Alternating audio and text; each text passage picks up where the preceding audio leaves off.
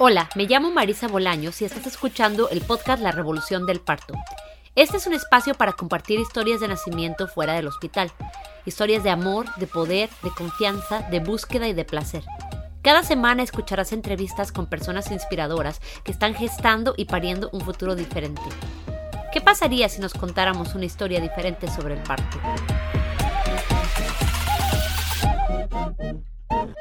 Hola, bienvenidos, bienvenidas, bienvenidos todos a otro episodio del podcast La Revolución del Parto. Muchas gracias a todas las personas que nos escuchan y que siguen compartiendo este proyecto para que llegue a más gente. También me gustaría invitarles a que si disfrutan estas historias, por favor nos dejen una reseña en iTunes. Eso nos puede ayudar a llegar a muchas más personas y que la gente escuche sobre la posibilidad de vivir un parto fuera del hospital, rodeada de amor y de apoyo. Esta semana tengo ganas de recomendar un libro que seguro muchos de ustedes ya conocen. Hace un par de semanas por fin conseguí una copia del libro Mamá desobediente de Esther Vivas y me está encantando.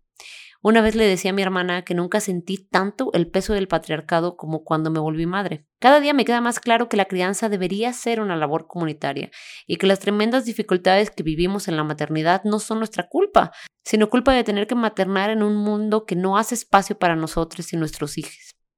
Mamá desobediente explora muchos de estos temas y a mí en lo personal me ha ayudado mucho a... Mamá desobediente explora Mamá desobediente explora muchos de estos temas y a mí en lo personal me ha ayudado mucho a ver las conexiones entre varios sistemas de opresión en relación con la maternidad. Se los recomiendo muchísimo. Ahora sí, nuestra invitada de hoy es Seba Gallegos, que nos acompaña desde San Pancho en Nayarit, para compartirnos su increíble historia de parto en casa, podálico y placentero. Seba es guardiana de nacimiento y una mujer con muchísima sabiduría sobre los procesos del cuerpo. Nos va a compartir muchos recursos increíbles y estoy súper feliz de tenerla aquí. Bienvenida, Seiba, gracias por acompañarnos. Muchas gracias a ti por invitarme, por permitirme contar esta historia. Claro, estoy muy emocionada de escucharla. Primero, cuéntanos un poquito sobre ti, dónde vives, cómo es tu vida, cuántos años tiene tu niño, eh, a qué te dedicas, eh, dónde creciste, todas esas cosas, un poquito acerca de, de tu vida. Bueno, yo soy originaria de la Ciudad de México y hace más de 12 años me vine a vivir aquí, a, la costa. vivo muy cerca del mar. Y mi hijo tiene ya 8 años. Él se llama Kailash. Y bueno, desde hace, desde antes de ser mamá, pues yo llegué aquí, ¿no? A, a vivir. Me fui de la Ciudad de México, pues con muchas ganas de poder eh, conectar con la naturaleza, ¿no? Y con, otro, pues, con otra manera de vivir. Y encontré aquí una comunidad muy hermosa, eh, una comunidad muy especial y además de la conexión con la naturaleza directa, ¿no? Eh, fue el lugar donde yo, pues por primera vez conocí mujeres que, que habían dado a luz en casa. En la Ciudad de México hace pues más de 12 años, hace 15, pues era, aunque yo ya estaba involucrada en los temas de, de la mujer, eh, no, el parto en casa aún era algo muy difícil, ¿no? Como muy difícil de encontrar como algo común, ¿no? Y a lo mucho todavía había como sí, parto humanizado y y claro, opciones de, de, hacerlo, pero muy pocas mujeres lo estaban haciendo, ¿no? O, se, o salían de la Ciudad de México para hacerlo en, en pequeñas comunidades que hay en México donde hay parteras, ¿no? O donde hay casas de nacimiento. Y es lo único que yo conocía, ¿no? Como había escuchado, ¿no? Nunca había conocido, creo que tenías tenido una amiga que tiene su parto en casa de todo mi círculo, de toda mi familia, de todo mi, mi mundo, ¿no? Entonces, cuando llego aquí, pues llego y hay toda una comunidad de mujeres de muchas partes del mundo, eh, de México también, y, y, aquí hay una partera también empírica, que se llaman, las parteras que empezaron a acompañar desde, pues desde lo, conforme van aprendiendo, conforme van haciendo, conforme va llegando ¿no? la información.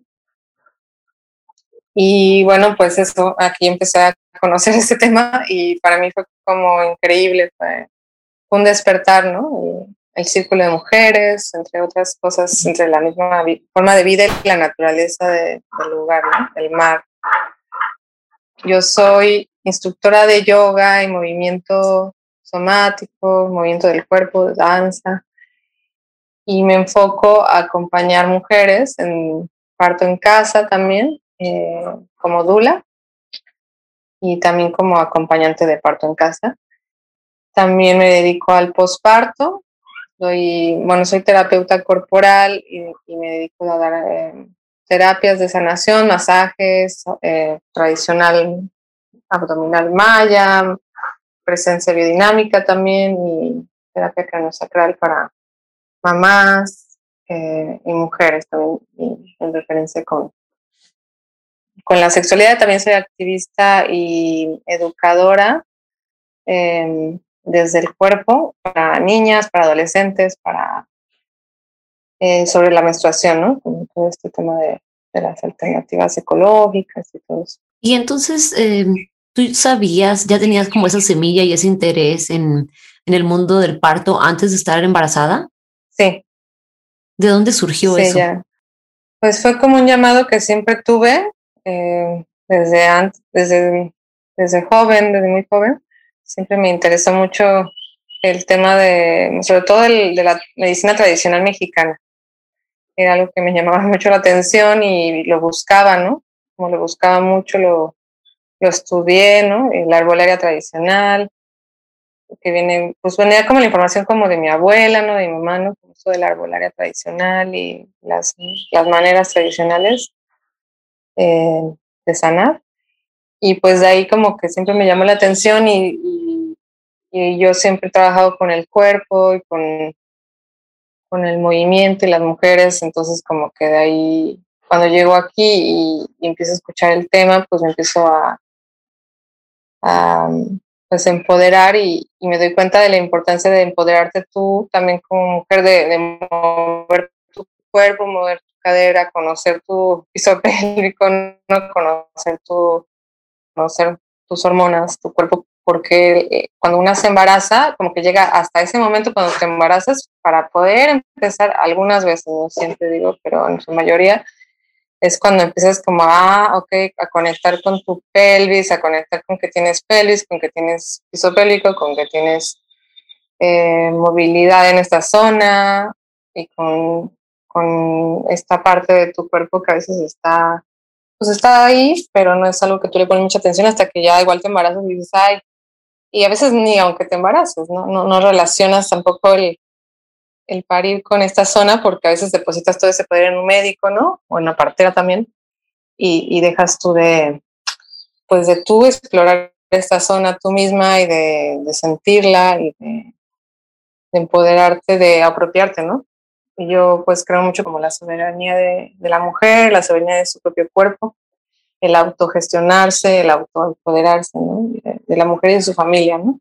¿Cuál era tu historia con la maternidad? ¿Tú sabías que querías ser madre o lo veías algo así como de estas guardianas de nacimiento que tienen mucho interés y, pasión, pero que no necesariamente lo quieren vivir ellas mismas? ¿Cómo te sentías al respecto?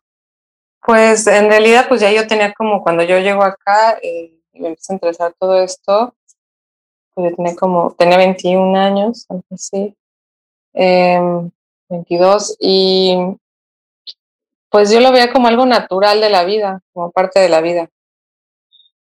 Eso es todo, ¿no? Como que no estaba ni, ni peleada con, con no ser mamá o con algo así como expectativa de, acompañante o así como alguien que está ahí acompañando con mucha pasión o que claro que sí era parte de obvio, pero lo veía como algo natural. Eh, ¿Pero te imaginabas que lo ibas a vivir? Sí, sí. Sí, bueno, yo siempre he visto esto del tema del parto y de en sí de la menstruación, también del parto y los ciclos eh, femeninos como algo sagrado, ¿no? O sea, en el aspecto no como religioso me refiero, pero sí como algo, son ciclos, para mí etapas eh, de la vida eh, donde hay algo muy importante que se abre y se cierra en una mujer, ¿no? Son portales de vida, de muerte y de vida. Entonces, son grandes momentos de la, de la mujer donde puede ella crecer, ¿no? Donde podemos crecer y madurar realmente, ¿no? Completarnos como, como seres.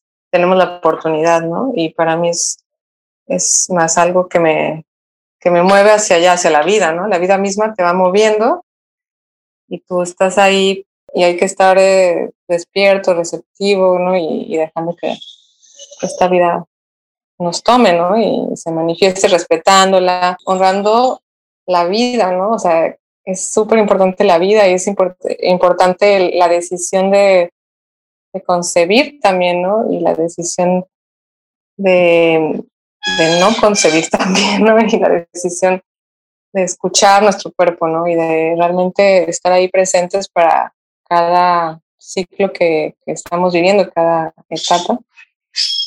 Y creo que a lo sagrado me refiero es que realmente son momentos muy importantes en, en, el desarrollo de nuestra vida, ¿no? O sea, como tanto para la mujer que se vuelve madre, que, que cambia, tanto para el bebé, estos bebés que vienen, estos seres, pues recibirlos con, honrándolo y haciendo sagrado este momento, valorándolo, ¿no? Retomando esta conciencia de, de, lo importante que es la vida, ¿no? Y de cómo hay que cuidarla, ¿no? Y cómo cada, cada momento cuenta, ¿no? Y es importante. Porque para mí estos este, momentos pues pueden llevarte a, a conectar con, también con lo espiritual, ¿no? Con lo que le podemos llamar espiritual cada quien.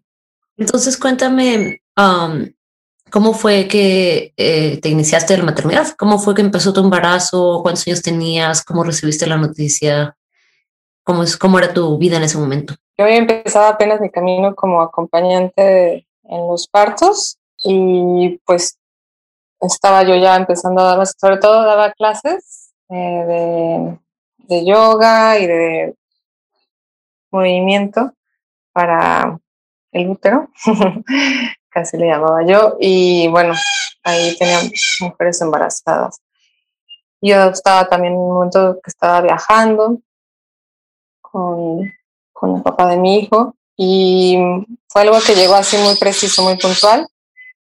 Y como yo decía, fue como una concepción muy, muy consciente, ¿no? Fue como un momento de mi vida que, que lo sentí, sentí su llamado de mi hijo, ¿no? así a nivel energético, porque fue de un momento a otro, ¿no? Y fue de, algo que yo, un momento donde yo planeaba, pues, hacer otras cosas con mi mente racional, pero, pero eso fue más fuerte, ¿no? Como que estaba en, en, en, recibir, ¿no? Como que estaba recibiendo este llamado así como muy, muy fuerte de su ser por venir a este mundo en sueños, en miles de cosas, en, hice una ceremonia por ahí de cacao, y me vino ahí como un, mensaje y de pronto pues en meditaciones, en sueños.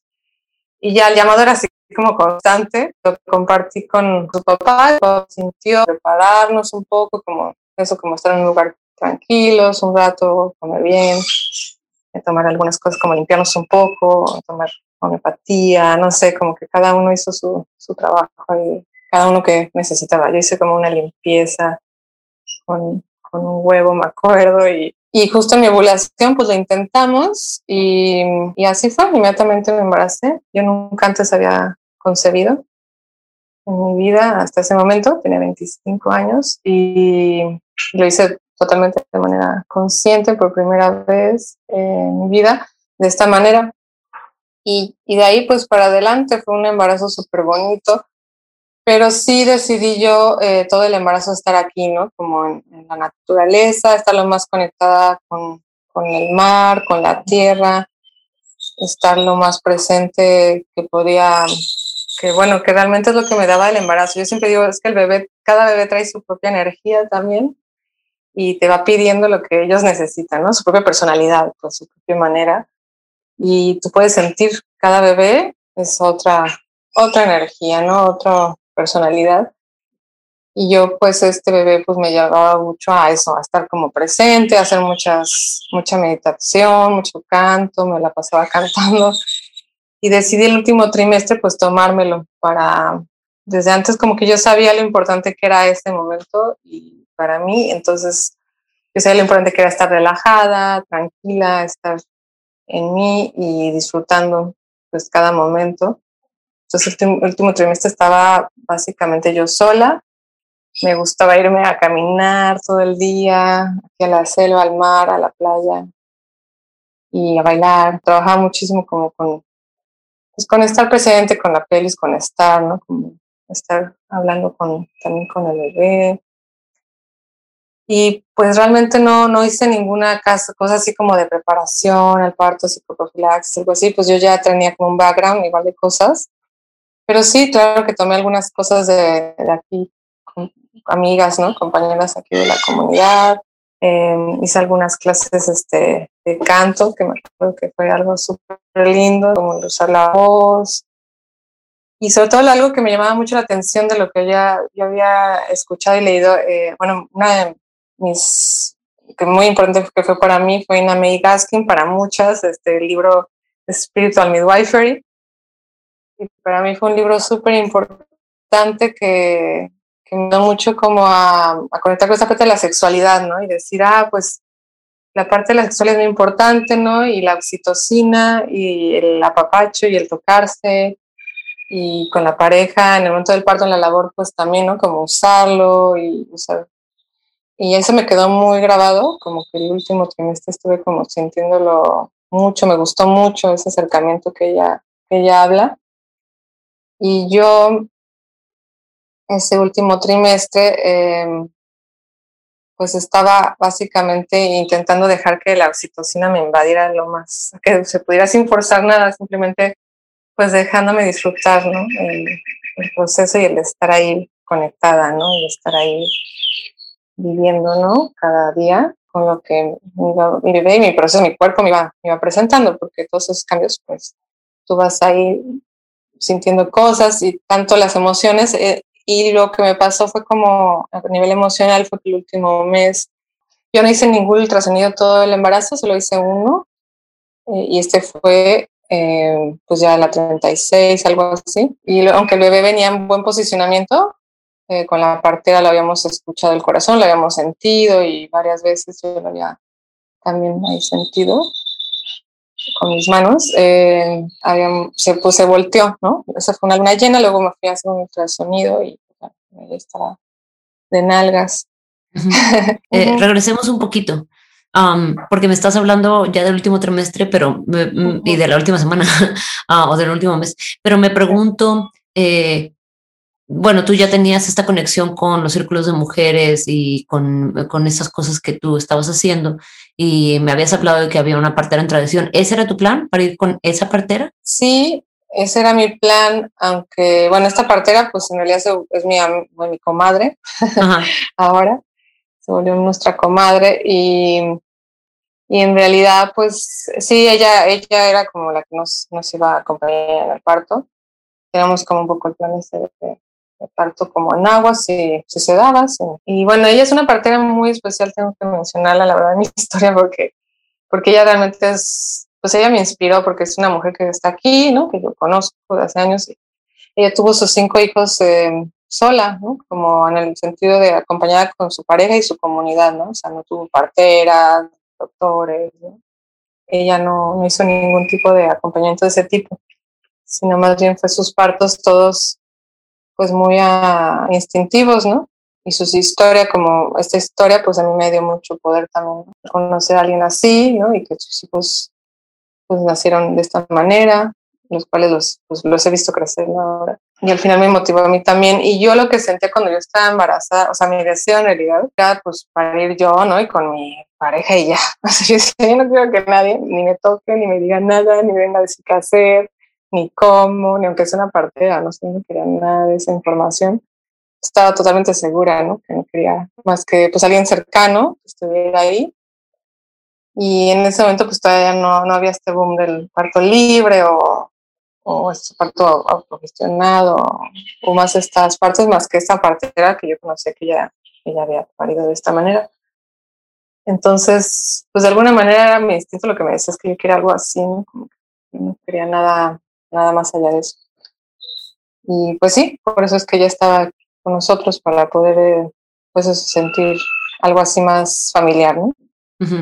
Y a ella ya la conocías bien antes de, de que te acompañara, ya tenían un vínculo. Ya. Ah, ok. Y cómo, bueno, porque tú estabas allá como en la, en la playa y viviendo esta vida súper, pues no sé, como saludable y relajada. Pero ¿cómo reaccionó tu familia, la gente que estaba en la ciudad a pensar que tú fueras a tener un parto en casa? Mm, pues bueno, obvio, claro, la familia siempre ellos, eh, sobre todo si citadinos de ciudad, eh, pues como no tienen, no hay mucha información, no hay mucha donde poder identificarse, mucha empatía con, pues sí, no, ellos realmente querían este, que me fuera allá a parir, algún hospital, sí, como parto humanizado, yo qué sé, fuera así, en algo así. Ellos, bueno, me comentaron esto, ¿no? En algún momento, ¿no? Como que les dio la preocupación, yo creo, algo así. Y yo los compartí un libro de Bárbara Harper, el de opciones para, para, un parto suave, y a bueno, a mi mamá, pues le, le ayudó mucho, ¿no? O sea, mi mamá vino, se quedó aquí un rato, como un mes, y, leyó el libro, y estuvimos compartiendo, ¿no? Como, pues todo está también muy bueno, porque está en un trabajo de poder ahí estar un rato con la mamá durante el embarazo y poder también hablar y, y pues tener información de una, ¿no? Como de nuestro propio parto, de mi propio parto, ¿no? De, posparto un poquito y de pues ir sanando también cosas que, se venían. Eso estuvo muy interesante con mamá, como que me sentí muy, pues muy empoderada al final porque ella también venía con algo de miedo, pero ya después que me vio y que hablamos y estuvimos juntas y, y compartí esta información también con ella porque ella tampoco pues, sabía nada eh, del parto en casa, pues ya ahí no, como que, wow, pues sí, pues buenísimo, ¿no? Como estaba ya muy inspirada también y muy emocionada, ¿no? Y pues ya al final mi familia pues así lo tomó, como de inspiración, ¿no? Y de emoción, así como de, de, algo que ellas no, pues les daba, les había dado mucho miedo, ¿no? En su, en su propia realidad, o que no conocían aparte, ¿no? Entonces estaban como muy, pues al final muy inspiradas. uh -huh. Y entonces ya al final del embarazo se dan cuenta que el bebé se había dado vuelta y fue un gran uh -huh. shock. Pues sí, sí fue, eh, porque en ese momento yo tampoco tenía mucha información de nadie que hubiera parido en casa podal o, o de nalgas, ¿no? O bridge. Y entonces, este, pues me puse a investigar, porque dije, bueno, a ver cómo investigar, porque aquí tampoco la partera había nunca acompañado a sus partos. La única opción, pues aquí, pues cualquier ginecólogo con el que hablaras, pues te, te me decía que era cesárea, nada más que uno, imaginé que todo será igual.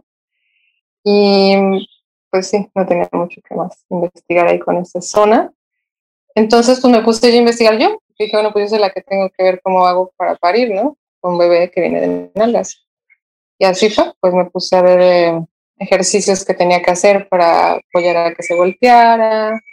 En mi parte me hizo algunas manteadas, este, hice homeopatía, hice un montón de cosas. Pero al final, lo que me di cuenta después, bueno, y leí algunas historias del libro de Ina May que pues dicen las historias de parto en nalgas, de nalgas de bebés que nacieron en casa, ¿no? Y ahí fue cuando dije, pues sí, solo es otra manera de nacer, es todo, no es que no estamos acostumbrados a escucharlas porque pues los doctores actualmente no, en su currículum, al menos aquí en México, el currículum no incluye ya el parto de nalgas, o sea, ellos ya no saben cómo atender un parto de nalgas. No, acá tampoco. Tampoco, en, ¿no? Ni en Estados Unidos, en Estados, en Unidos Estados tampoco. Unidos. No se les enseña Mm, cómo atender un no parto de nalgas. Los únicos Exacto. que lo hacen Ajá. Son como Ajá. los doctores que son muy viejitos y que les Mm. tocó en algún momento aprenderlo en la escuela, pero ya dejaron de enseñarlo. Y, tam- y tampoco las parteras, este, ya la mayoría también están perdiendo eso. Eh, es difícil Mm. encontrar una partera que sepa. Mm, Acá, no sé, allá. Bueno, yo la pa- partera que conozco que atiende partos de bebés de nalgas es precisamente porque ella ha viajado a todos lados del mundo.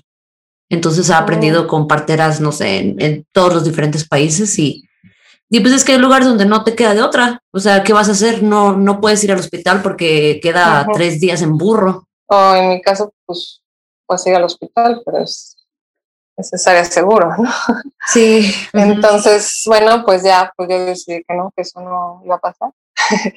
y bueno, me- pues eso, cuando en el momento con- cuando dije, no, pues el bebé no se voltea, pues dije, bueno, pues será, me conecté con él, es un momento de estar ahí, ¿no? Como de sentirlo y, Y lo que me vino así con mucha claridad era que él iba a estar bien, que yo iba a estar bien, que éramos un equipo, estábamos juntos y que él iba a estar bien, ¿no? Que simplemente era otra manera de nacer.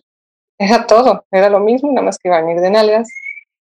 Y sí, investigándolo, pues sí, tiene, claro que hay como dos o tres eh, maniobras que hay que saber hacer, eh, pues por si acaso se atorara, pero en realidad pues, lo más importante es eh, no tocar al bebé cuando, cuando va naciendo y las posturas son la postura que estás parada como y soportado tu tronco con algo para que tu pelvis pueda estar liberada totalmente y entonces no haya nada que perturbe el, el lograr salir del cuerpo del bebé.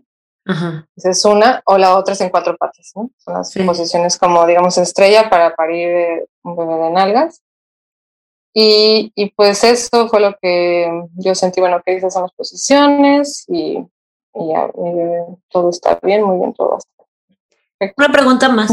Em, ¿por, qué, ¿Por qué fue que te hiciste ese ultrasonido al final? ¿Fue, ¿Lo sentiste? ¿Sentiste que tu bebé se, se movió y fueron para confirmarlo? ¿O, o por qué fue? Lo pues no, la partera nos recomendaba esto. Pues también teníamos curiosidad y como que ya era lo último y y también lo del sexo del bebé, como que queríamos saber antes. O sea, eso nos gustaba saber, ¿no? Como, No sé, fue como algo que nos va, ¿no? Va, escuchémoslo y hagámoslo. Y bueno, también por eso nos enteramos que igual como dices, o sea, ya, ya era lo último y, y sea lo que sea el ultrasonido diga, pues al final la vida, hay veces, no digo, hay muchas mujeres, aquí hay varias historias, que igual le venía bien, se supone, y a la mera hora, a la semana ahí 38, por ahí se, se volteó el bebé. Y a la hora que están haciendo está volteado. Y muchas veces se voltea en el mero parto. Es muy común que en el mero parto o en el mero momento de labor, el bebé solito se voltea, como algo que puede suceder en ese momento. Sí, yo escucho de historias de personas que están ahí en la sala de cirugías ya esperando una cesárea y sienten como el bebé se da la vuelta. Exactamente. Entonces por eso también yo decía, bueno, pues también puede suceder eso, que no se golpee, no sé. ¿Y tu partera cómo se estar ahí. Ajá, a la hora que le comentó esto, pues del principio, ¿no? Ya me dice, mira, honestamente yo no, sé hacer esto. Nunca he hecho un parto de nalgas, no sé cómo se hace.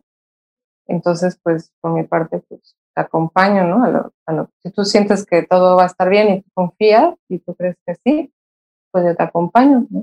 Como tú sientes pues eso fue, fue muy bueno porque sí, de verdad que nos dio como ese, ah, aquí hay alguien que, con, que bueno que está, ¿no? O sea, lo que sea, aunque nosotros nos sintamos empoderados, pues está bien.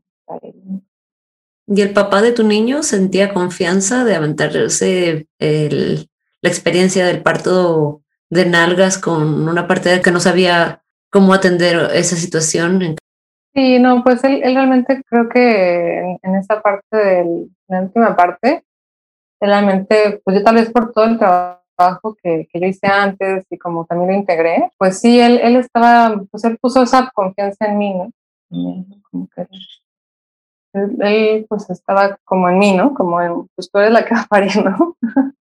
entonces, entonces él simplemente estaba ahí, ¿no? Pues, claro, si tú te sientes cómoda, él también pues mira, él, él tenía que, porque yo soy la que iba a parir. Entonces, él, él tenía también muy claro esto, ¿no? Y, y él pues estuvo ahí, la verdad que muy, pues eso, con todo el, pues la verdad que el amor, ¿no?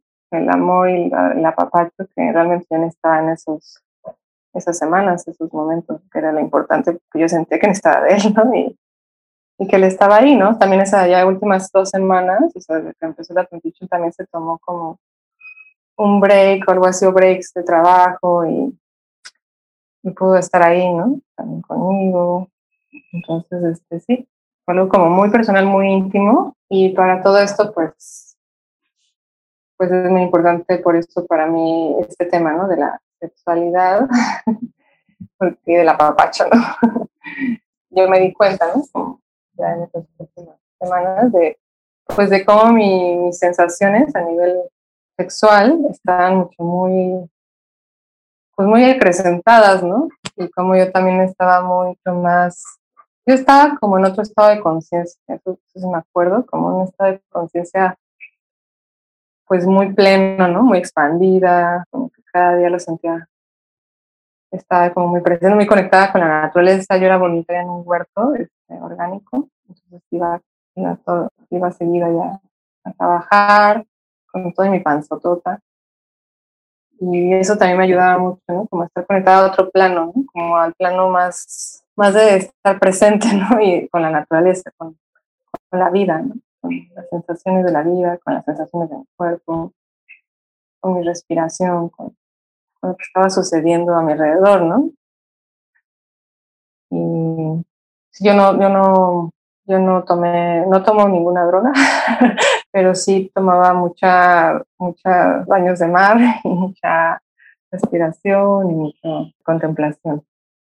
Ese contacto con mi, con dejar que mi sexualidad también pues, se, explorara, ¿no? Porque yo sentía, mi sexualidad yo nunca la sentí como en ese momento, ¿no? Antes, ¿no? Yo sentía cosas que antes no sentía y sentía un placer también totalmente diferente sentía mucho, mucha, como una expansión de placer como constante, que antes no, no, la sentía. Y eso para mí fue como un despertar también, ¿no? No es que antes no sintiera, sino simplemente ahora era como muchísimo, ¿no? Para mí era muy interesante. Eso también era como parte del disfrute, ¿no? De, de esta experiencia de embarazo. Entonces cuéntame, ¿cómo fue que te diste cuenta que estaba empezando la labor de parto? Pues estaba yo como los, a la semana 38, 38 y media, casi 39. Y pues yo como todas, como, que estás esperando o para la luna llena, ¿no? Que es como siempre, ¿no? Luna llena, luna creciente.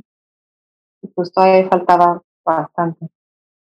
Y como era mi primera vez, este, pues un poco estaba ahí como... Pero yo ya estaba segura, pues de las 38 en bueno, yo ya estaba lista, me sentía lista, ¿no? Me sentía ya como que había hecho esa, desde esa como meditación te digo que sentí como eso de, soy un equipo, tengo un equipo, ¿no? Con, con mi pequeño, con mi bebé y no estoy sola, ¿no? Este, tengo ahí todo un grupo de, pues de información, ¿no? De mi cuerpo, ¿no? De animalidad, de biología, de, ancestras y, y pues mi bebé, ¿no? Mi bebé está ahí bien presente comunicando y escuchando también, como va, ¿no? Y cuando no se quiso voltear, también fue como de, ok, te escucho, no sé, quieres hacer así, pues va, ¿no? O sea, te acompaño, ¿no? Pero estoy aquí para acompañarte, no estoy para otra cosa, ¿no? Para facilitarle el pasaje aquí, ¿no? Porque para ellos no es nada fácil llegar a este mundo, ¿no? Entonces, pues eso, como que dije, va, pues te acompaño. Y sí, esa noche una noche, eh, justo te había terminado de, sobre todo lo que me quedaba muy claro en este mensaje era que es importante estar presente, ¿no? estar presente. Eh, para poder trascender lo que fuera el dolor, el miedo, ¿no? Que nunca sabes lo que va a aunque te hagas tu plan de partos, aunque desees el parto en agua, aunque quieras a tu partida ideal ahí, nunca sabes lo que va a pasar, realmente. O sea, es un momento único. Y no, tienes el control. Eso es muy importante y yo pues sentía más como esa conexión con la fe, ¿no? Con la fe en la vida, ¿no? Esa entrega.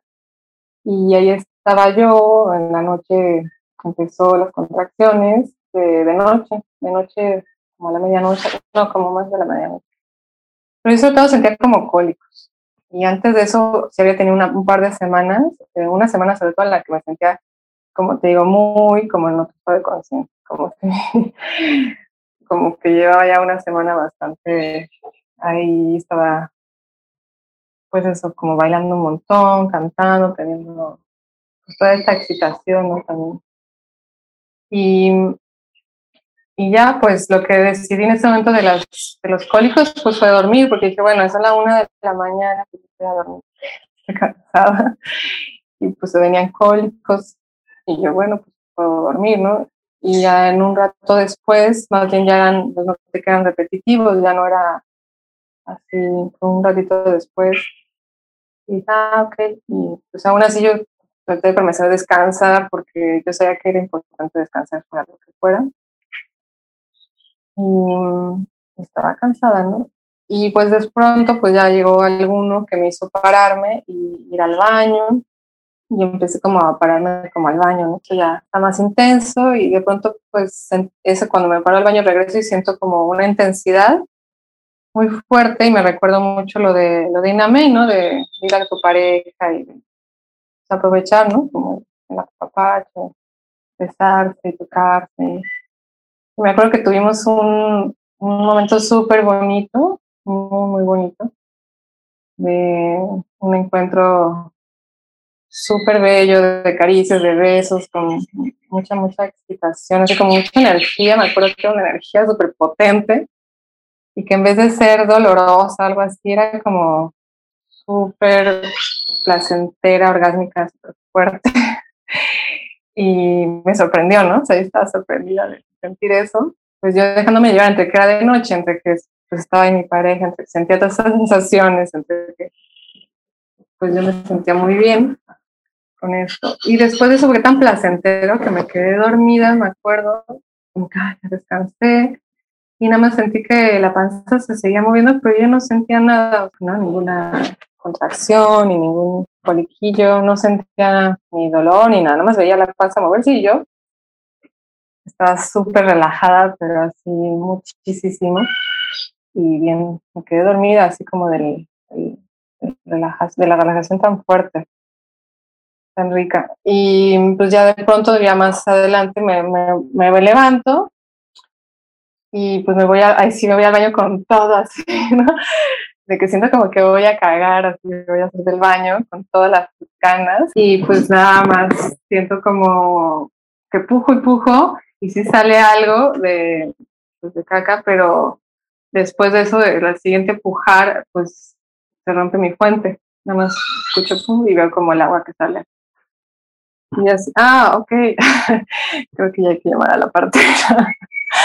Entonces, pues ya llamamos en ese momento a la partera y yo mientras me metí a, la regadera, no sentía ningún dolor, yo lo que sentía era como mucha intensidad en cada ola que me venían y eran muy, no eran tan cercanas tampoco las intensidades que sentía, pero eran fuertes, ¿no? Como poderosas y yo no sentía dolor para nada. Y ella lo que me pasó es que le marcamos no estaba. se había ido a otro estado, se había Guadalajara. Ah, o sea, no estaba, no estaba en la ciudad.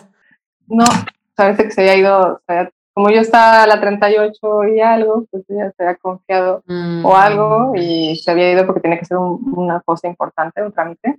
¿Y Guadalajara de San Pancho queda cuánto? Cuatro horas. ¿Y qué les dijo? Pues que se venían, se venían, cuánto le hablamos. Y bueno, su, su, esposo nos trajo por ahí en las escaleras, creo que nos llevó la bolsa con todo el equipo de la partera, con la cina y todo eso, pero nosotros no, o sea, yo, yo ya estaba así, me acuerdo que tuve unas cuantas más de estas, que te cuento, en la regadera, y yo ya sentía que ya venía, ¿no? Entonces, yo, yo nada más como que pongamos lo más importante que era un mural que yo había pintado, como me inspiraba, ¿no?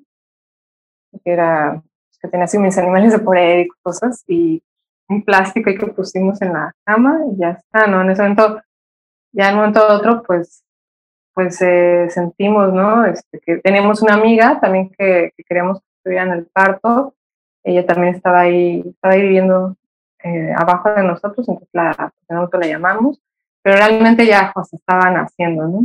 Entonces yo nada más agarré, me, en algún me posicioné, por alguna razón tomé la posición esta como de la diosa, o sea, me agarré de, el cuello de, de papá de Kyla y, me puse ahí, ¿no? Con las abiertas y sentí muy bien como esto, el apoyarme de él y poder soltar mi cadera totalmente. Se sentía súper bien y, y, ahí me quedé, ya no me podía mover.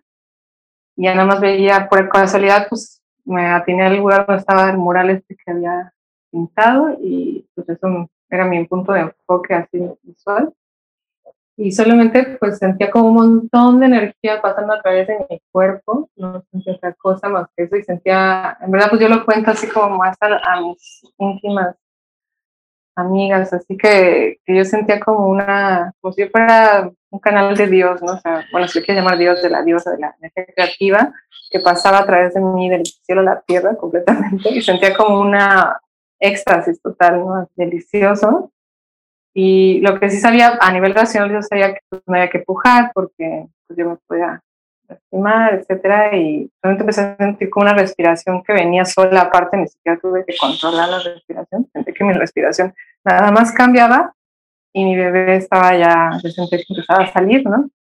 No podía ver, eh, lo más loco es que podía verlo a través de un espejo que estaba enfrente, que por alguna razón yo me había puesto ahí enfrente, sin saber, ¿no? Que estaba ese espejo y pues por eso podía ver ahí que salía un pie, primero un pie, luego el otro, ahí ya llegó mi, mi amiga este, y pusimos una almohadita abajo, ahí yo me apoyé de la mesa un poco, ¿no? Y ya entre el papá y la amiga, pues recibieron al bebé porque yo no podía más que apoyarme en algo, no podía bajar, no, no tenía la fuerza de las piernas, mis piernas como totalmente relajadas y abiertas. Y ya nació la, el cuerpito y a la siguiente sí pujé la cabeza, porque ahí como que sí hay una preocupación de la cabeza, ¿no? Ajá, de que no se fuera a atorar. Y ahí se pujé y salió luego, luego lo tomamos, hicimos un masajito con una toallita para, que estuviera ahí, pues eso, para tenerlo, recibirlo en ese momento. Y él estaba súper bien, con los ojos súper abiertos, este, pues llorando, no sé, no me acuerdo ahorita qué estaba haciendo, pero sí me acuerdo de sus ojos súper abiertos. Y lloró también y, y ya me lo puse, me acuerdo, al pecho inmediatamente, como que lo puse, me senté, me senté en una silla que tenemos ahí como de parto para lo de la placenta, me senté ahí. Pero pues ya, o sea, tenía el bebé y luego inmediatamente él súper tranquilo, así después de un rato dice ya dejó de llorar y quedaba bien. Lo puse al pecho ya en un ratito también, pues quiso mamar y ahí estuvimos y después pues, por el placer de poder acostarte en la cama, ¿no? Y, y poder estar ahí en tu cama, para mí era así como, wow, estoy en mi cama, o sea, no tuve que ir a ningún lado y Y pues ya la partera llegó, obviamente, pero ya llegó cuatro horas después y yo parí, de que me se rompió la fuente, que parí una hora. Entonces, pues realmente no dio tiempo, pero estuvo muy bien porque llegó, nos cocinó algo súper rico, eh, pues entre la amiga y ella pues limpiaron todo y, y pues sí, la, placenta igual tardó un poquito más en salir, pero no tanto, tuve, tuve sangrado también, me acuerdo de eso, pero a mí me sentía muy bien. Y pues inmediatamente comí mi placenta, un pedazo de la placenta cruda. Pues sí, fue como ya ahí celebrar, ¿no? Este momento. Y aquí en la comunidad hacen algo las mujeres, que es eh, traerte comida durante tu cuarentena eh, pues cada familia de la comunidad o personas cercanas traen comida, pero sin querer visitar al bebé ni nada, simplemente te llevan la comida, te la dejan afuera, se turnan y, ya está. después de la cuarentena ya, ya empiezan las visitas más o menos. Ya cada mujer decide sus tiempos, pero más o menos es algo muy bonito que aquí se intenta pues, practicar. Cuando dices comunidad, ¿es como una comunidad intencional o como, ¿a qué, a qué te refieres? Esto me parece particularmente importante porque, bueno, ahorita te voy a querer preguntar acerca del posparto. Y, bueno, vivir el posparto lejos de tu familia puede ser muy difícil o puede ser muy agradable, dependiendo de tu familia, dependiendo de con quién estés rodeada, ¿no? Entonces me gustaría escuchar un poco esto de, de la comunidad y que me platiques un poco sobre el posparto. Sí, pues mira, a ver, em, eso que dice la familia primero Yo desde antes había decidido también las cosas que ya sí pude decidir. desde antes era, em, pues que mi familia yo quería que no vinieran, que no vinieran, que no estuvieran cerca hasta, quería tener dos semanas para estar con mi nueva familia, porque creía que era nuestra intimidad era importante, ¿no? Como el conocernos, como nosotros tres, ¿no? como quienes éramos, sin la influencia como de nadie más, ¿no? Quería ese espacio, ¿no? Entonces, para mi familia sí le fue difícil porque pues ellos me decían, ay, no, vamos, en los hospitales cuando pasan los, pues ahí van todos, y ahí están, y nada más vas a ver y luego, luego lo ves. Y están acostumbrados como a este modo, ¿no? Esta me llamó la atención cuando me lo contaron porque no me lo imaginaba que iba a ser para tanto para ellos, ¿no?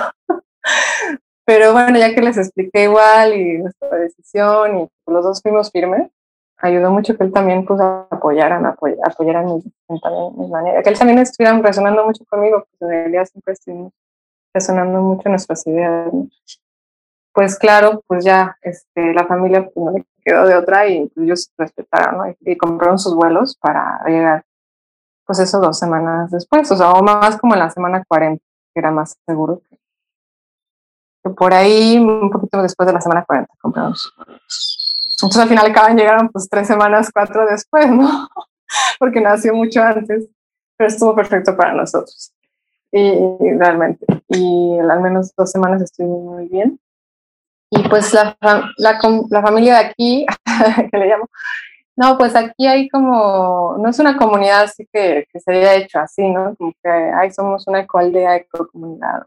comunidad pero le puso mucho, como ha sido mucha gente que ha venido de fuera y que se ha llegado a establecer a este pueblo, como en varios pueblos de México y del mundo, ha pasado, pues llega gente así de muchas partes y tienen hijos, tienen familias y de pronto compartes cosas bien esenciales de la vida que te empiezan a juntar, ¿no?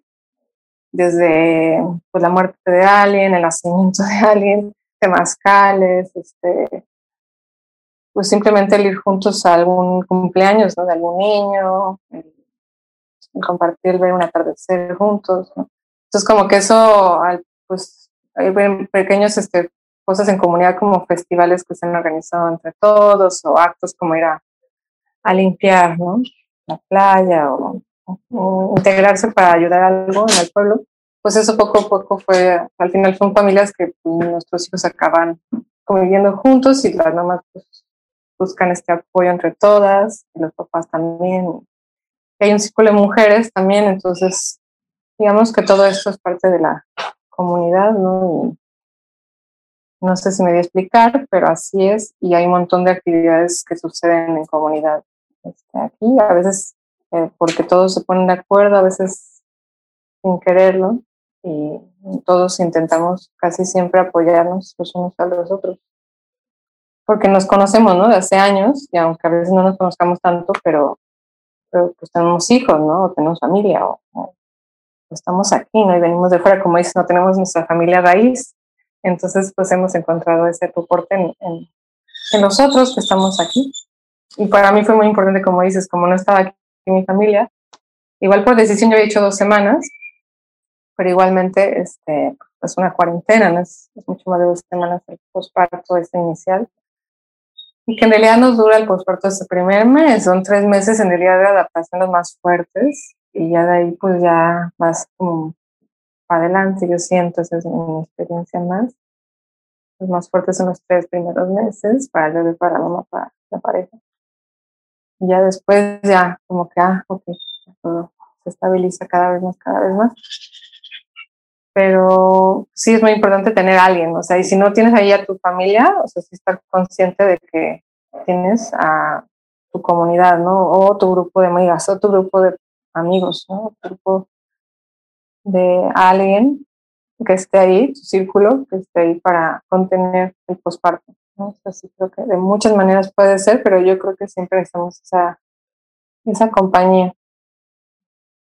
Y también, bueno, es que suena como que la cultura de esa comunidad es una cultura que entiende las necesidades del posparto, pero no siempre pasa así. Hay gente que tiene como amistades que son cercanas y que quieren ayudar, pero que no saben cómo, que piensan que ayudar es venir a a sentarse contigo en tu casa, ¿no? O sea, me parece como que había mucha claridad en, esa comunidad que me decías que vienen a dejarte la comida, pero que no vienen a necesariamente a querer estar ahí hablando contigo cinco horas ni nada. Te dejan la comida y entienden que, que necesitas respetar esa privacidad y ese tiempo para establecer el vínculo. Y me pregunto si fue algo que tú comunicaste o que ya estaba como muy establecido dentro de esa microcultura.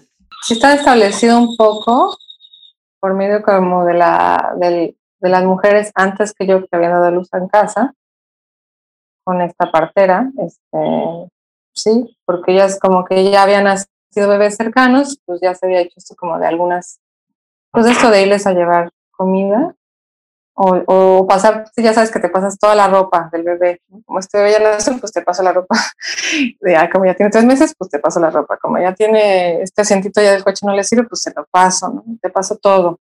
eso es bien importante como hacer conciencia, ¿no? Como por qué tenemos que comprar todo nuevo, eh, no es necesario y, lo usado no está mal, aunque esté un poquito así como manchadito o con una cosita, pues qué mejor y qué bonito poder usar algo de alguna mamá cercana o de alguna familiar, ¿no?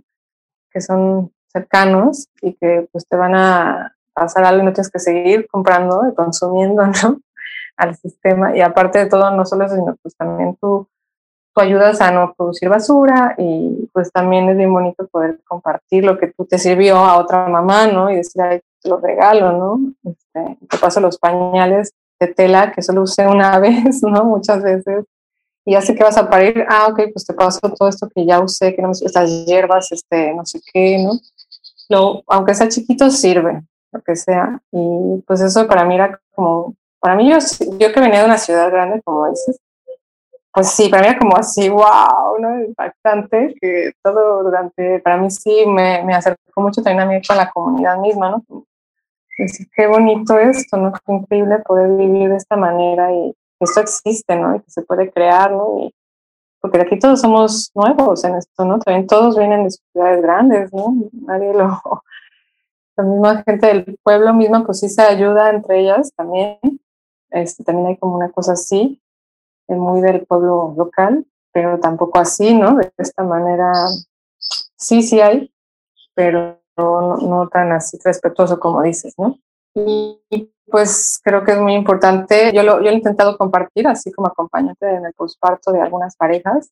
Y sí hay parejas que lo han decidido tomar, ¿no? Aunque vivan en, en, ciudades pequeñas, sobre todo creo que ha funcionado en pueblos, eh, como intentarlo replicar un poco, pero las que viven en ciudades grandes sí les ha costado un poquito más. Eh, pero creo que es mucho tu decisión también, como, o sea, yo sí decidí, al menos lo que sí comunicaba a, mi, a, mis, a la comunidad aquí, es que yo quería sí estar sola 40 días, eso sí, y sí comuniqué que quería recibir visitas, o sea, cuando ya quise recibir visitas, pues me comuniqué, ¿no? Y mandé mensaje pues, a todas y diciendo que ya, que, ya quería y pues cada día me visitaba alguien, ¿no? Como ya a partir del, después de la, digamos que después de la tercera semana, ¿no? Ya después de la cuarentena, por ya, pero yo iba diciendo, pues, qué día, cuántos mis tiempos, mis días, mis, ¿no? Y con, poco a poco. es importante una también como creer, creer que una tiene el poder, ¿no? Como sobre su cuerpo, sobre su bebé, sobre su familia, la familia. Uno puede estar ahí decidiendo y que está bien, que, que no tiene nada malo y que, que, es cuidarte a ti, ¿no? Y a los tuyos, a tu proceso, a tu manera, lo que tú necesitas en el momento que estás tan vulnerable, tan igual necesitas a tu familia y también otras manos, ¿no? A, otras manos amigas que tengan otra perspectiva más fresca o más como a tu mismo manera, ¿no? A tu mismo entendimiento. Y, también eso, pedir ayuda, hacer un, un train, ¿no? O hacer un, prever esto también, ¿no? Como decía, ok, pues qué, lindo también poder compartir esto tan bonito, ¿no? Que es la, vida, ¿no? ¿Y cómo fue para ti cuando llegó tu familia? Bien, súper bien, lindo, sí, sí, sí, sí. Tuve mucho, este, sí, pues mucha familia. Pues sí, lindo, pero sí, ahora que lo dices. pues lindo, porque pues era mucha emoción, este, pues mucha, ellos estaban como también muy admirados por lo que habíamos hecho, ¿no? Nosotros. Eh, Situar fue como así como, órale, ¿no? Como una revolución, ¿no? Pues ver que esto se podía hacer. Sí, es que bueno, para empezar, parir a un bebé de nalgas es una historia muy rara, o sea, es muy poco lo que escuchas al, respecto. Si cada día parir es más raro en Latinoamérica, eh, parir de nalgas es todavía más raro. Y también de manera placentera. Es Sí, Eso sí, es lo más raro. Eso sí es rarísimo. Sí, este, pero bueno, ellos eso, y pues sí, eh, pues fue un poco, fue bien, nada más, sí, un poco, pues eso, la, la, como fue tan diferente y tan radical de alguna manera, pues toda la manera en que parimos, en realidad todo lo que hicimos, ¿no? Desde la concepción, el embarazo, el parto fue bastante diferente, bastante como, nos, nosotros sentimos que estaba bien. Eh, pues, pues para ellos como que sí fue algo difícil en cuanto como a respetar un poco ya la hora de la práctica, pues ya la onda de la crianza, ¿no? Ya la onda de, lo que pues una como mamá siente y ellos lo que, pues sus costumbres, ¿no? Pues, sus ideas, ¿no? Las ideas de la lactancia, ya sabes, como que ahí va ese tema ya después, ya, o sea, el parto es uno, pero ya después viene el tema, pues ya de la crianza y de la lactancia, donde todo el mundo mete sus conceptos y sus, lo que ellos creen, y etcétera. Y la falta de, como también de, cultura del respeto también, ¿no? De decir, pues la mamá y le ven los tres primeros años de vida, o al menos para mí, lo que yo creo biológicamente, pues es, su conexión muy importante, ¿no? Y el primer año al menos es muy animal y es mamá, bebé y papá, ¿no? Claro, papá y como atrás de, los tres, ¿no? Como en cobijo, ¿no? En sostén. Y, y bueno, y lo lindo sería pues tu tribu, ¿no? La tribu, la comunidad o la villa, la villa, o lo que sea que haya, ¿no? Ahí también para poder creo que sí es importante siempre estar acompañada, nunca pasarnos las solas. Eso sí, creo que es muy, muy, importante. Eh, y eso pues desde antes irlo creando o irlo, irlo poco con, buscando. Y creo que ahí también pues este, y ya pues mi familia estuvo aquí un rato, disfrutaron del bebé, este, pues ahí estuvieron y, ayudaron en lo que, en lo que sintieron que podían y ya después se fueron. ¿Y con la lactancia cómo te fue? Con la lactancia, sí, pues la lactancia ya fue ya más, esta parte pues ya de la crianza ya fue más intensa, ¿no? Y, y sí, la, la, a mí lo que sobre todo me costaba mucho era lo de no dormir, ¿no? Y, mm, y ya, pues la lactancia, pues bien, nada más en algún momento, pues tenían como mis más bien momentos de cansancio, de mucho cansancio, mucho. Y tal vez la alimentación ahí, como que yo era vegetariana y, yo sé de muchas veganas y vegetarianas muy bien que, todo viene en su parte, por parte, todas cosas, pero yo no, yo sí me la pasé muy mal en ese sentido, como que sí me dio anemia, tuve como de pronto toqué la anemia en algún momento. Sí, la, la, estuvo difícil esa parte en cuanto, hasta que entendí, ¿no? Que mejor ya, parar esto del vegetarianismo y empezar a comer. Empezar a comer sin carne. Claro, que tu cuerpo te estaba pidiendo algo diferente. Sí, ponerle más atención a carne, a suplementos, a, a otras cosas que mi cuerpo pues así es y ya, simplemente era pues escucharlo, ¿no? por aquí va. Sí, en posparto, pues yo siento que muchas cosas como que yo no sabía, a lo mucho pues creo que sabía lo de la placenta, y eso como que me ayudó muchísimo, fue maravilloso. ¿Qué hiciste? ¿La encapsulaste? Me la comí cruda como cachos 10 días. Ah, ok. ¿En licuados?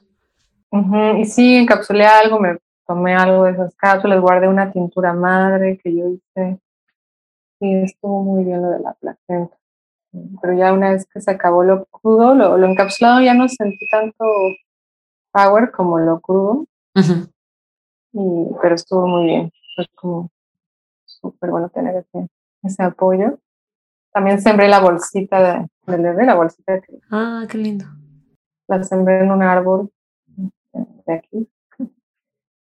Y, y ya fue como, pues, pues mi momento más de, bueno, hice mi cierre también, posparto, me hizo mi cierre en mi, al final hizo la, hizo dos parteras, de hecho, y hice dos cierres, pero por cosas de la vida que sucedió,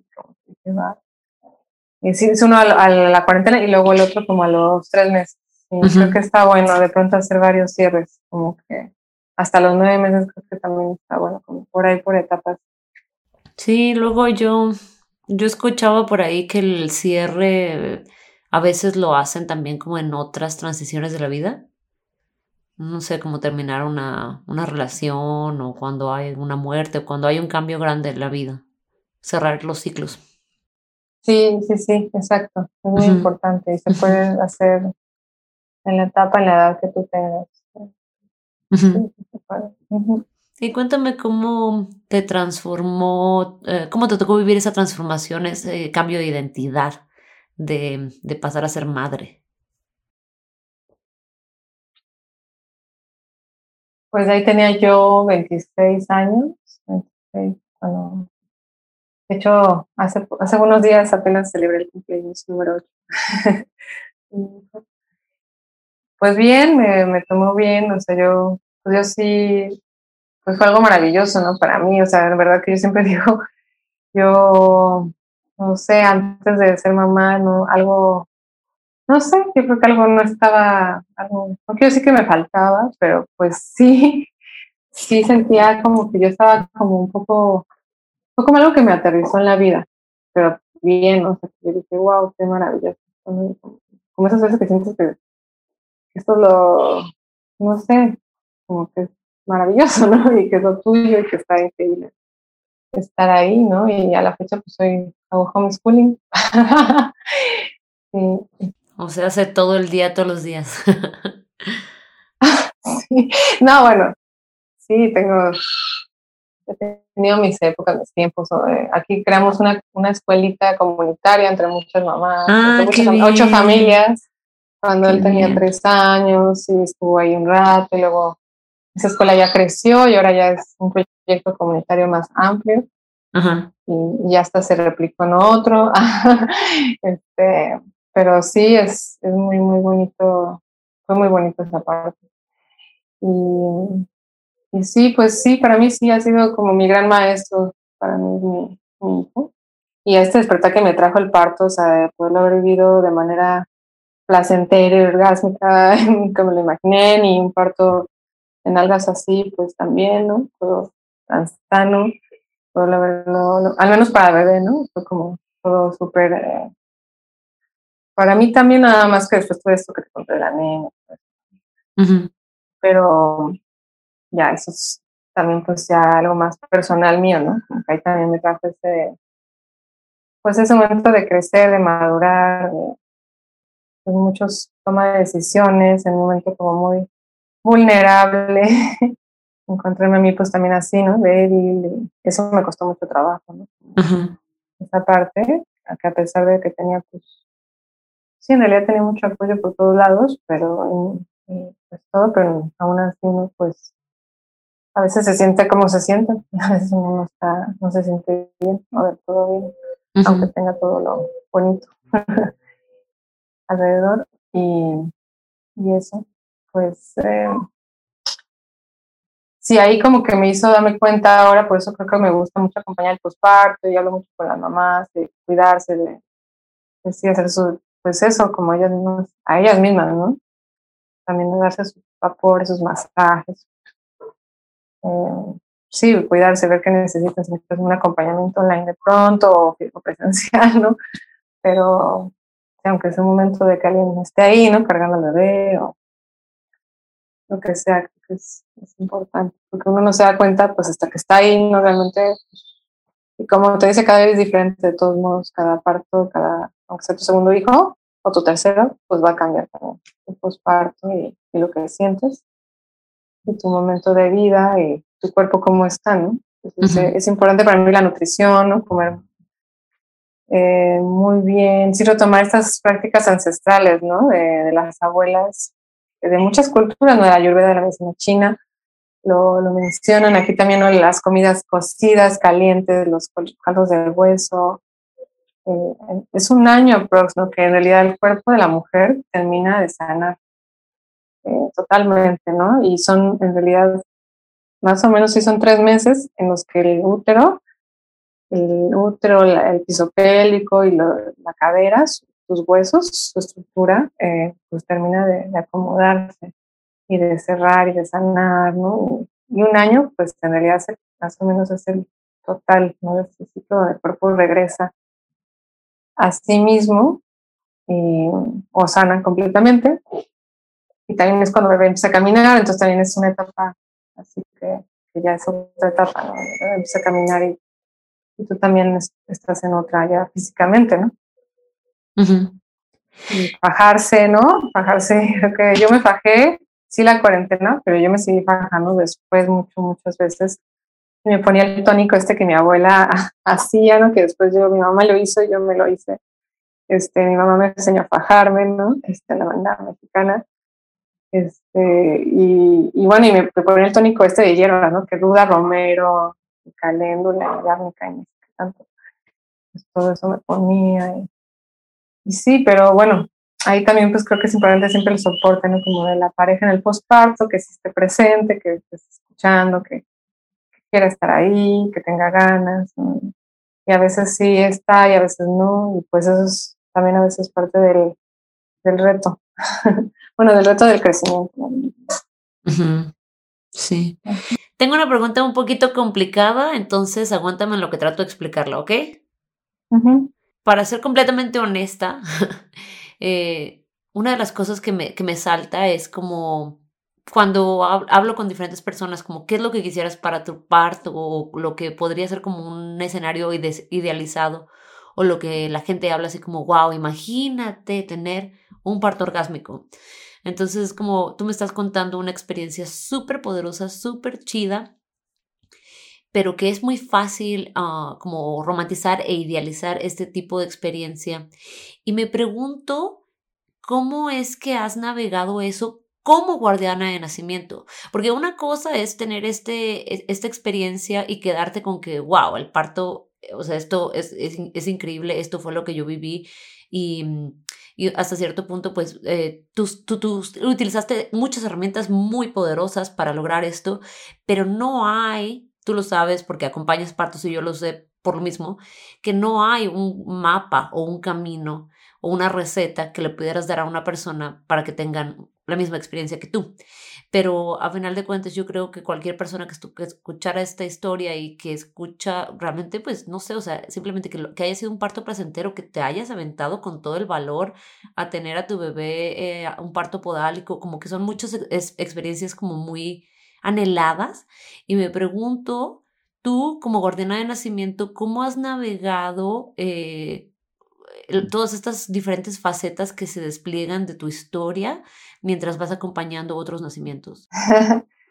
Sí, pues es largo de contestar eso.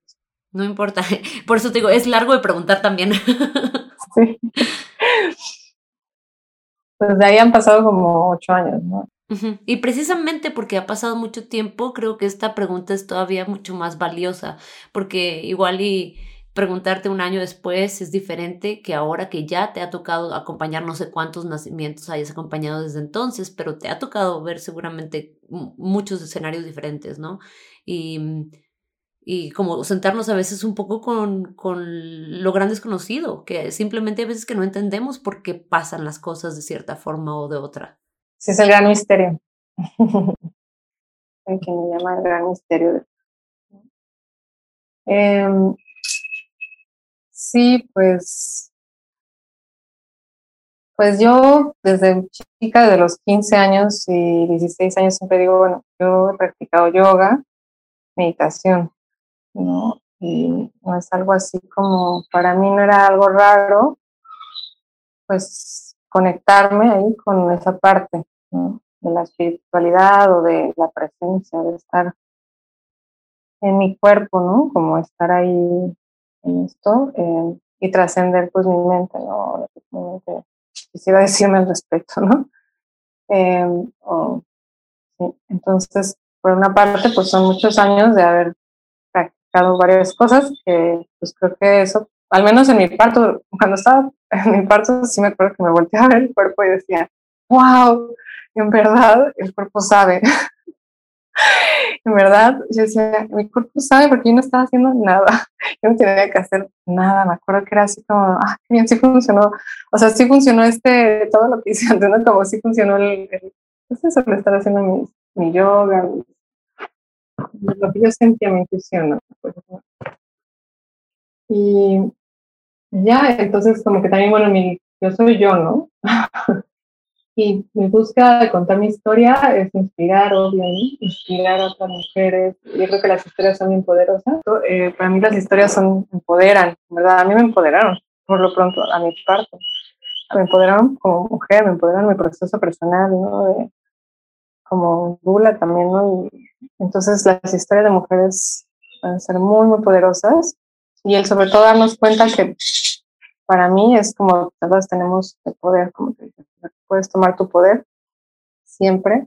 No siempre puedes, porque a veces nos cuesta trabajo este, lograr tenerlas, em, a veces pues por nuestra historia de vida, eh, nos cuesta trabajo llegar a ese momento de poder tomar el poder, ¿no? Pero no importa, es una gran oportunidad del nacimiento. Para mí nada más, para mí lo importante no es tanto cómo lo hagas, ni, ni que quieras, creo que sí es importante no tener expectativas, ¿no? No, no querer lograr tener un parto orgánico, o lograr tener un parto en agua, o lograr tener un parto ideal.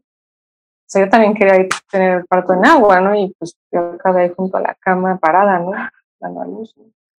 Eh, no, eso, no, eso es la forma, digamos. Todo eso son la forma. Son la forma. La forma no importa, no hay que tratarnos como la forma, sino venirnos hacia adentro, hacia nosotros mismos y transitar nuestra propia manera, nuestra propia experiencia, dejarla ser y tratar de escucharla y tratar de entenderla y permitirnosla vivir y, y ser muy, muy este, honestas con nosotras mismas, ¿no? Con nosotras mismas verdaderamente. Verdaderamente sentirnos que necesitamos sin, pues, como poner esas expectativas allá afuera, así como, como acompañante, pues, pues lo que yo me he dado cuenta es que he logrado acompañar, o sea, las parejas que me han llegado o, las que he acompañado, pues casi siempre son mujeres que estaban buscando por alguna razón este, todo esto como el empoderarse, o el escucharse, o el tomar su poder, muchas veces. Personas que he llegado hasta su parto, ¿no? Que otras las he acompañado nada más en su embarazo, o en su posparto también, ¿no? Pero en cuanto a parto me refiero, eh, pues como que son las que más me, han, llamado, son mujeres que se creen pues creen mucho en ellas, en la, soberanía, en la soberanía de su cuerpo, creen mucho en sus procesos, en, en, su bebé, están convencidas totalmente de que ellas son las, pues las, la familia y ellas son las que van a parir y ellas son las que tienen poder, la responsabilidad ¿no? de esto, así como decidieron con la concepción de su hijo sexualmente en una habitación con amor, pues, o como sea, pero ahí, en intimidad, pues igual ellas también decidieron esta responsabilidad. ¿no? yo tengo la responsabilidad también de mi parto, ¿no? Bueno, yo creo mucho en eso, ¿no? Como también reflexionar un poco en esto, reflexionar que es posible eh, muchos tipos de parto, muchas maneras de parir, ¿no? y que no hay que, porque tampoco, así como no hay que creernos la, la de la tele, ni la de la vecina, ni la del hospital, que dice que vas a, te va a doler un montón y vas a estar llorando, y qué terrible es parir y todo esto, eso hay que observarlo en algún momento del embarazo. Yo, yo pues me di cuenta de la importancia sí del antes, ¿no? El antes del parto y, y de que ese antes, esos nueve meses, pues sí los tenemos en verdad para ponernos a, a mover, ¿no? Lo que no hemos movido, a mover nuestro cuerpo, a sentirlo, a liberarlo, a, a estos canales, ¿no? Como el canal de la voz, el canal del, de la mandíbula, del piso pélvico, ¿no? Sentirlos, sentirlos, verlos, ¿no? Este, apropiárnoslo, ¿no? Creo que entre más nos apropiamos de nuestro cuerpo, eso sí, este, es lo que yo veo, entre más apropiada comparto, ¿no? Estoy y como más amigada con mi, con mi cuerpo también, ¿no? Con mi piso pélvico, con, con las sensaciones intensas también, pues más puedo también estar ahí presente, ¿no? Y el, practicar el estar presente para una, para, para bebé, para papá. Creo que es una de las herramientas que yo más comparto, pues la herramienta de la presencia, de la escucha, ¿no? Y de movimiento de la respiración, ¿no? en presencia, ¿no? herramientas que, que son prácticas, ¿no? que, son, que son disponibles para, para el parto, para el posparto. Pero sí, eso es lo que yo he sentido que me ha llevado a acompañar a estas parejas más, este, pues solitas ellas han llegado, ¿no? pero sí creo que es importante darse cuenta que no, que, para nada esa es la, la, búsqueda, o sea, yo no, yo no para nada intento que esa sea la meta, ¿no? este, parir y parto orgásmico, ¿no? Porque sí puede ser algo muy, porque eso es, pues, bueno, ahorita está, está también, eh, bueno, yo tomé algún curso ya después con Deborah Pascal y Bonaro, ¿no? De Orgasmic Birth.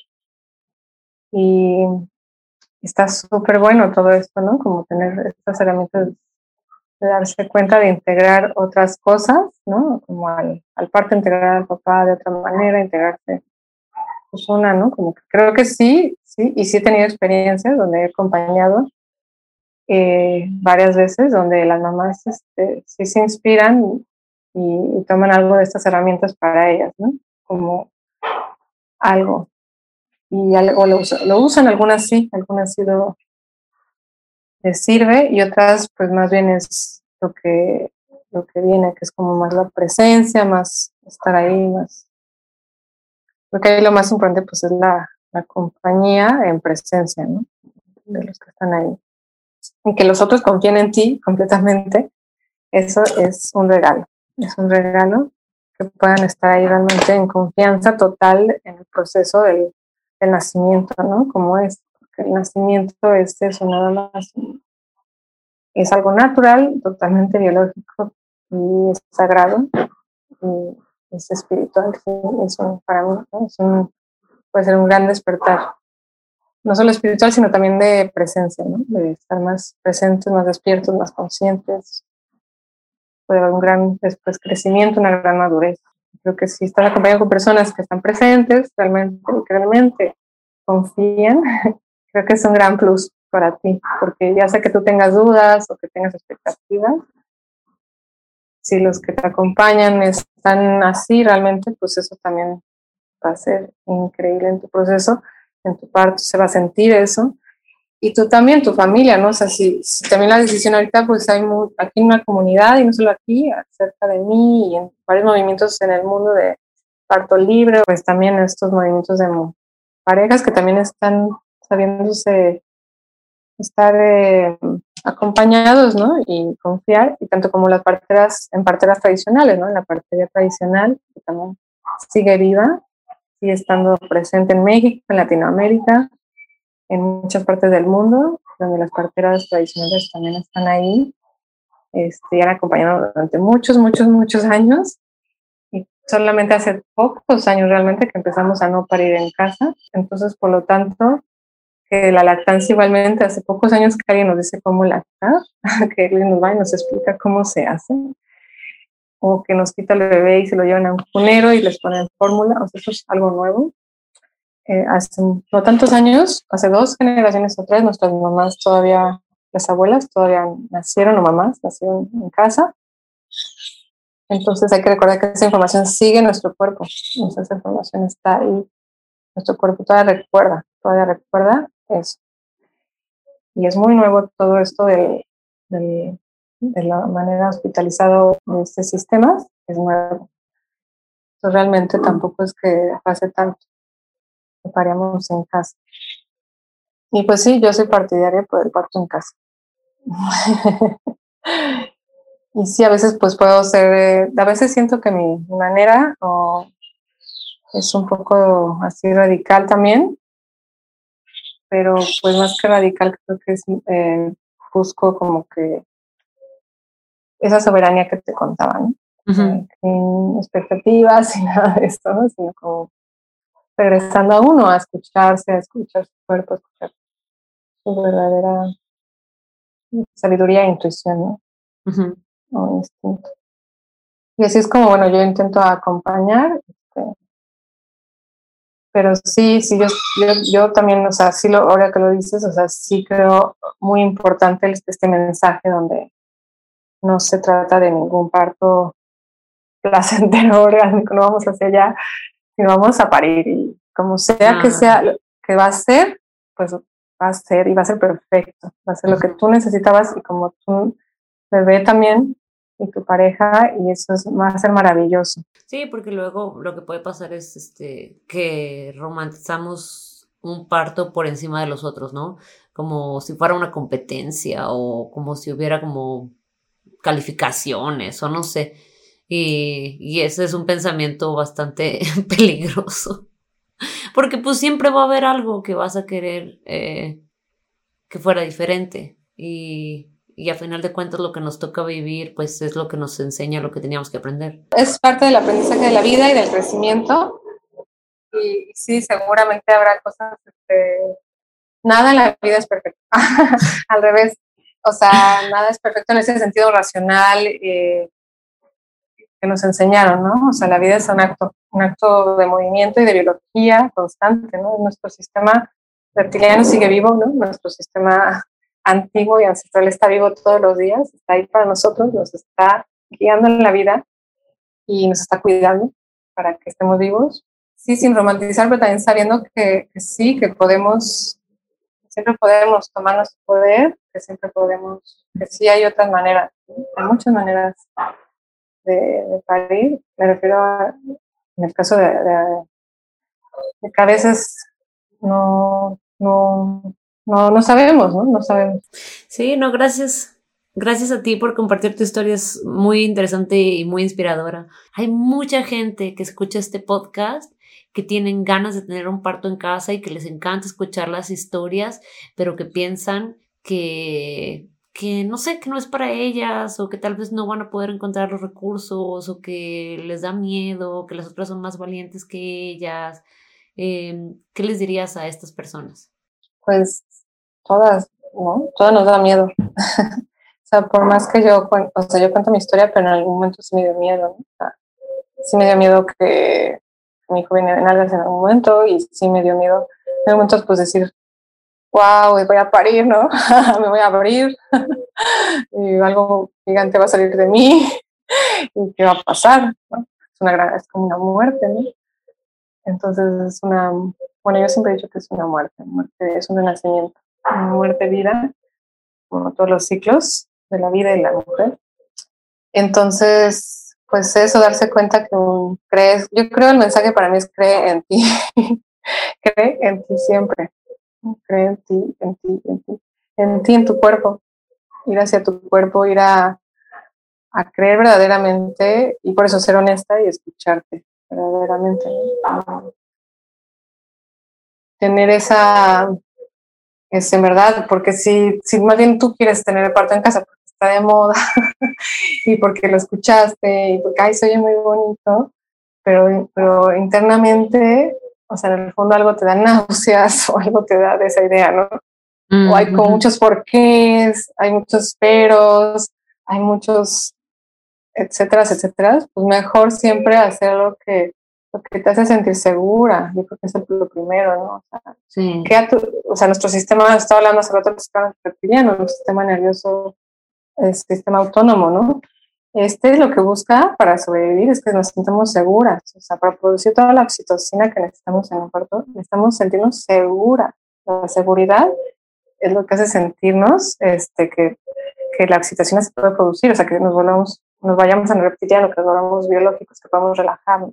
Entonces, ¿qué me hace sentir segura verdaderamente, verdaderamente? Y, y tal vez, si, si puedo en ese tránsito de mi seguridad, de conectarla, encuentro la, hacer, empiezo a tener herramientas, empiezo a tener recursos y decir, ah, ok, eh, bueno, pues aunque mi seguridad me la da un hospital, me la da un un doctor en un hospital. Ah, bueno, pues de pronto en esa seguridad pues les empiezo a tener recursos porque empiezo a mover mi cuerpo, porque empiezo a sentir mi cuerpo, porque empiezo a respirar en mi cuerpo, porque empiezo a bajarle, ¿no? Bajarle al ritmo, al ritmo de, la, de la vida cotidiana, al estrés, al, a todo lo que tengo que hacer, a las ocho mil cosas que tengo que hacer, y tal vez hay mujeres a mi alrededor que en verdad me empoderan, que en verdad me inspiran, que en verdad me motivan, que en verdad yo creo en esto, que en verdad me, me mueve, me apasiona, me algo en mi cuerpo dice, sí, esto es, escuchando a mi bebé también, ¿no? Mi bebé es el maestro aquí, ¿no? O bebés, ellos vienen a nosotros porque son nuestros maestros y nos vienen a cambiar la vida, nos vienen a enseñar y vienen a que crezcamos y aunque no queramos vamos a crecer, nos van a poner a crecer.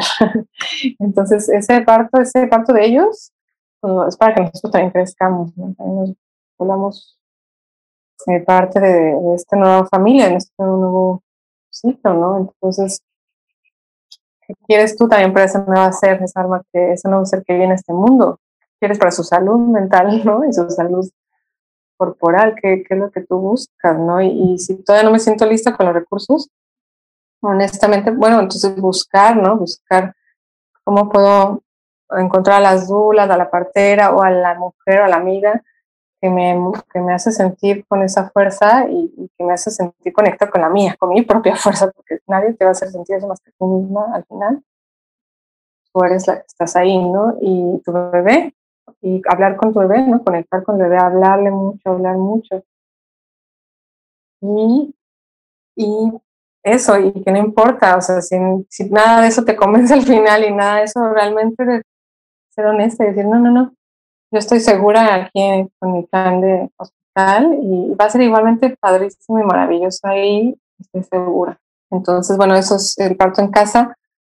Eh, eh, para mí lo maravilloso es poder eh, seguir tu, tu, ritmo y poder hacer las cosas a tu manera, a lo que tú necesitas, hacerlo con tu familia, con la gente que sí conoces, ¿no? En tu ámbito, ¿no? Eh, estar lo que justo habla de seguridad, pues es lo que te da más seguridad. Antes, donde tú estás diario, ¿no? Donde está tu casa, donde está tu hogar. Si es que, bueno, a veces el hogar es, es eso, a veces no para todo el mundo no es, pero para quien sí, pues es, la cama, el cuarto, eso es lo más íntimo que tenemos, el baño, ¿no? Y las personas que están más cerca de ti, pues son las que más te van a sentir confiada y segura, ¿no? Las personas que realmente confían en ti, que confían en la vida. Y pues elegir a esas personas es muy importante para el parto en casa. Creo que asegurarte que esa partera también confía realmente en la vida, ¿no? Que confía realmente en el parto en casa, que no tiene dudas, que tiene experiencia. Es una mujer que ha crecido, sabia, madura.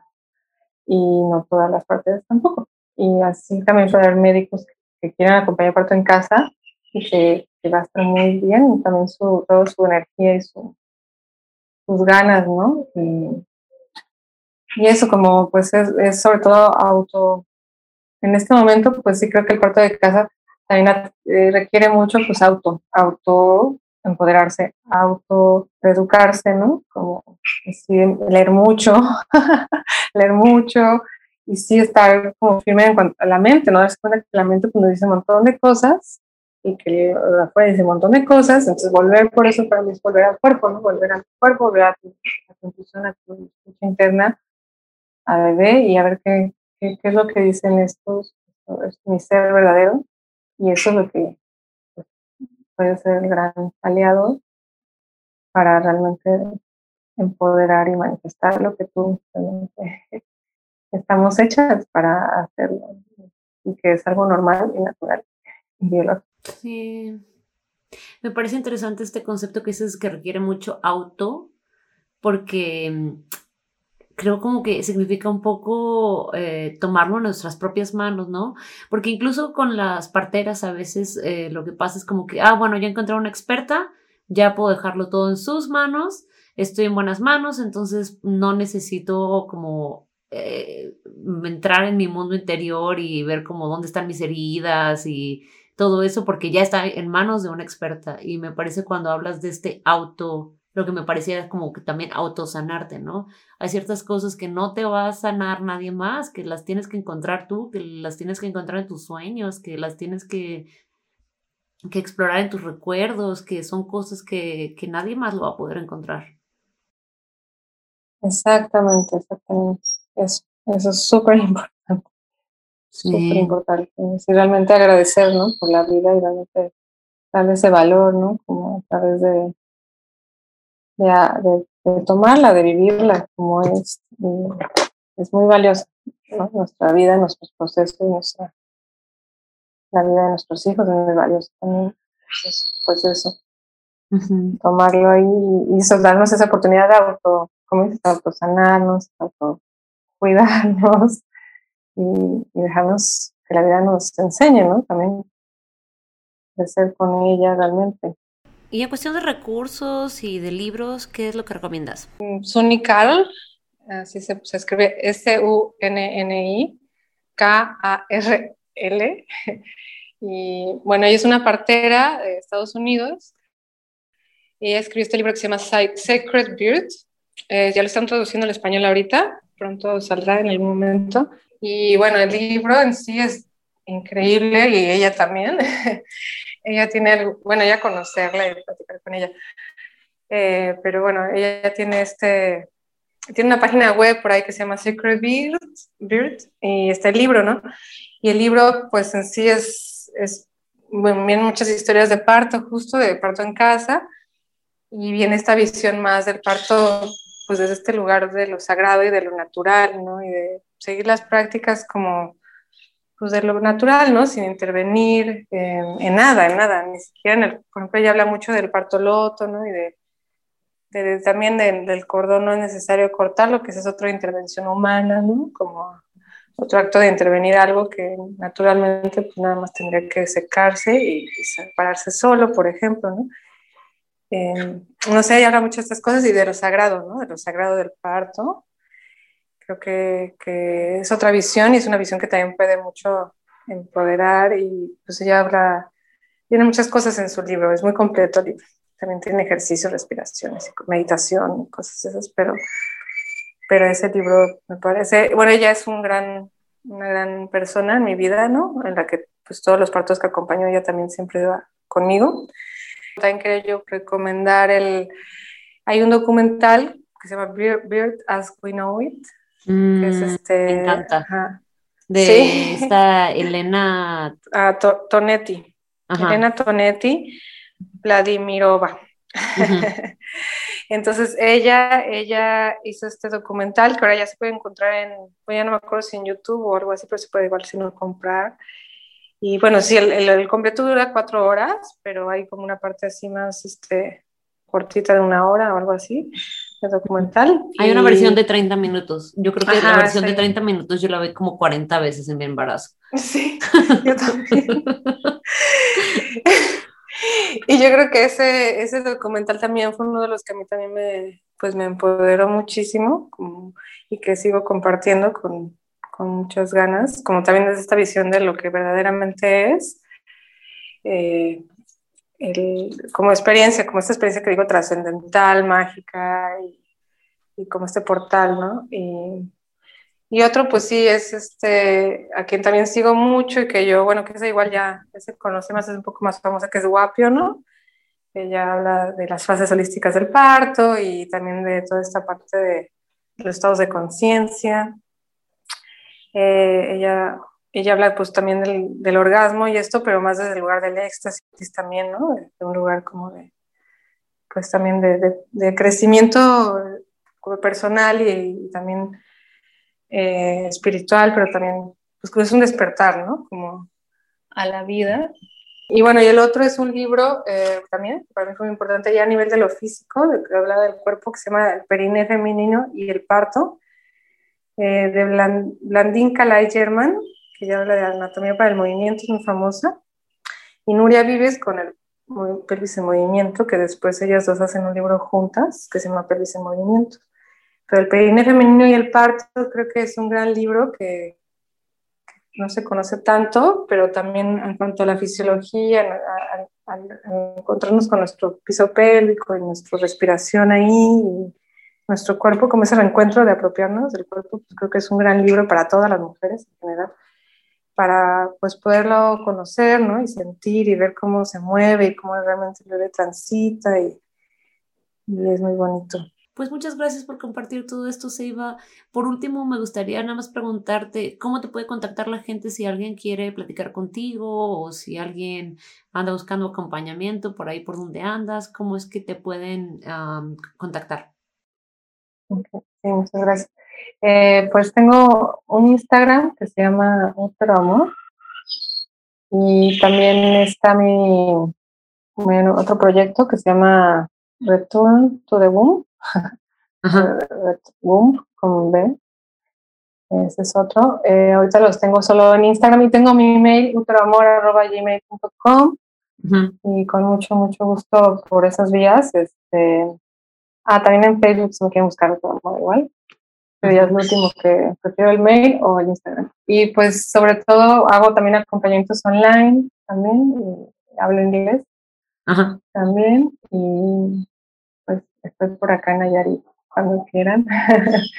También con mucho gusto. Suena como el paraíso. sí, con mucho gusto. Sí, cuando decía, sí, me iba a caminar a la playa y luego a la jungla y me metía a nadar en el mar, es como, oh, qué rico. Sí, la verdad es que eso también es muy importante, porque es un gran... Claro. Sí. Sí, claro, todas las vitaminas prenatales del mundo no te pueden dar lo que te da meterte a bañarte en el mar. No. claro. Oye, ¿y el otro proyecto que tienes, el de Return to the Womb, de qué se trata? Pues también e, ese ya va más dirigido, sí, al parto, parto eh, en agua, parto en casa y, al, al agua, al agua. Ah, ya. Entonces el trabajo del agua y relación con el, trabajo de yoga en agua y ya es masaje en agua. Ah, qué lindo. Sí, luego por allá por la costa el masaje en agua hay mucho, ¿verdad? Sí, ajá, bacalar también, lugares de agua. Ah, ya, qué bien, qué bien. Para apoyar el proceso de parto y de embarazo, este, la conexión con el agua, ¿no? Creo que eso también, este, bueno, es algo que yo descubrí y pues también por eso lo comparto. Ajá. Sí, ay, qué lindo. Bueno, pues muchas gracias. Em, ahí te buscará la gente que te, que te tenga que encontrar. Eh, muchas gracias por tu tiempo y estamos en contacto. Muchas gracias a ti. Sí, estamos en contacto. Mucho amor.